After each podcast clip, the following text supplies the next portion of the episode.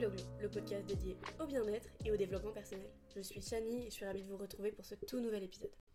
Aujourd'hui, euh, comme promis, j'ai l'impression que c'est l'épisode tant attendu, on va parler des 8 préceptes du yoga. Je vous en parle depuis plusieurs épisodes maintenant, donc euh, voilà enfin l'épisode qui euh, y est dédié.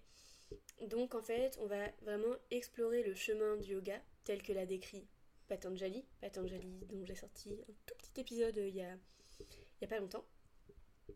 Euh, donc euh, voilà, euh, Patanjali a parlé des huit membres du yoga dans le texte fondateur du yoga qui est les Yoga Sutras et il a élaboré une méthode en fait pour atteindre l'état de yoga, un état de paix intérieure, peu importe les circonstances. Et en fait, ce chemin comporte sept étapes pour atteindre le sommet appelé samadhi, qui est l'état euh, d'éveil, d'union, appelez-le comme vous voulez. Et en fait, voilà, on va vraiment se plonger en fait dans les détails de ces étapes dans cet épisode. On commence par les yamas, qui sont les principes euh, ou des attitudes visant à harmoniser nos relations avec les autres. Alors il y en a cinq. Le premier est Haimsa, dont je vous ai déjà parlé, qui est souvent interprété comme le principe de non-violence. Il implique euh, la douceur envers soi-même et les autres. Ensuite, il, il y a Satya, qui est la vérité et l'honnêteté, Asteya, qui est le fait de ne pas voler, Brahmakarya, qui est la modération des sens, et Aparigraha, qui est l'absence de convoitise ou le détachement matériel. Ensuite, euh, les deuxièmes membres sont les Nyamas. En fait, les vivent, visent à instaurer l'harmonie en nous-mêmes. Encore une fois, il y en a cinq. Il y a Sosha, qui est la pureté du corps ou de l'esprit, en d'autres termes, la propreté. Il y a ensuite Santosha, qui est le contentement, c'est-à-dire l'acceptation des choses telles qu'elles sont. Ensuite, il y a Tapa, qui est l'austérité et la discipline. Svadhyaya, qui est la connaissance de soi. Et le dernier est Hijvara, Pranidhyana, qui est la dévotion envers quelque chose de plus grand que soi. Ensuite, passons au troisième membre que vous connaissez sûrement, qui est euh, les asanas. Parce que bien que la pratique posturale du yoga soit largement répandue aujourd'hui, elle est rarement évoquée dans le texte de Patanjali, qui est pourtant considéré comme une référence dans l'enseignement traditionnel du yoga. En fait, Patanjali ne privilégie pas un type de yoga particulier, que vous pratiquiez le vinyasa, la shanga, le yin, le hatha ou tout autre style, celui que vous voulez. L'essentiel est que vous trouviez le yoga qui vous plaît et qui vous correspond.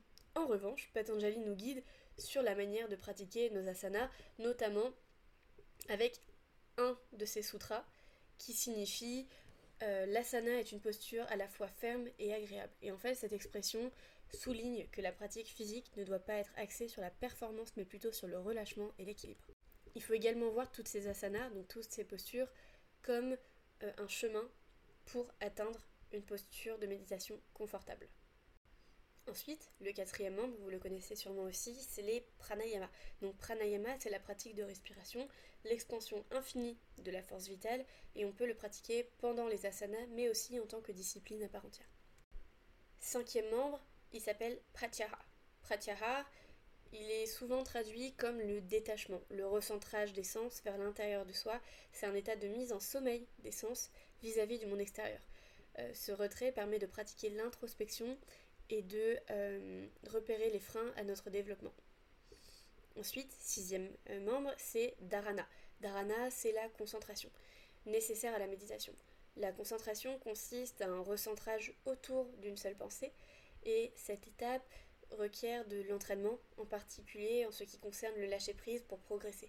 Se, se concentrer pardon, est une tâche beaucoup plus difficile qu'elle n'y paraît, parce que les pensées affluent tout le temps et l'apprentissage peut être long et frustrant.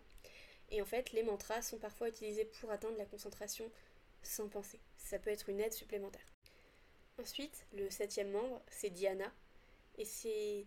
On atteint, on, pratique dhyana une fois que la concentration est acquise. Et en fait, la méditation peut commencer. Dhyana, c'est la méditation. Elle consiste, euh, en l'absence de pensée, euh, une concentration euh, continue et ininterrompue sur le vide, entre guillemets, qui conduit à l'absence de concentration. Dhyana est un état de pleine conscience sans pensée. En d'autres termes, c'est la méditation. Et le huitième membre euh, s'appelle Samadhi. Samadhi, c'est une forme ultime de la méditation. l'état de paix intérieure et d'unité. Il est parfois décrit comme l'expérience du bonheur ultime qui relie la pratique à l'univers.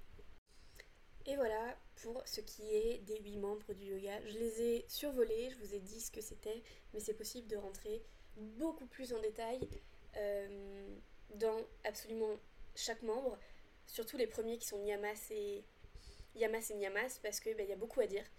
Et ça peut ouvrir pas mal de débats et ça peut être vraiment très très intéressant. Mais voilà, nous avons vraiment exploré les huit étapes du yoga telles que euh, les décrit Patanjali. Et en fait, ce chemin offre une compréhension profonde de la pratique du yoga, allant bien au-delà des asanas. Euh, c'est une voie vers l'harmonie, la paix intérieure et l'union. Donc n'oubliez pas que le yoga est un voyage personnel, alors choisissez les étapes qui résonnent le plus avec vous et évoluez à votre rythme. Sur ce, je vous remercie d'avoir écouté cet épisode sur les 8 membres du yoga. J'espère que vous avez trouvé ces informations utiles pour approfondir votre pratique ou pas. Et je vous conseille de rester à l'écoute pour d'autres épisodes parce qu'il y en a qui sont passionnants, qui vont bientôt arriver. Je sors un épisode tous les mercredis entre 9 et 10 heures euh, heure de Montréal et 14 euh, et 15 heures heure française. Voilà, sur ce, prenez soin de vous, je vous dis à la semaine prochaine, gros bisous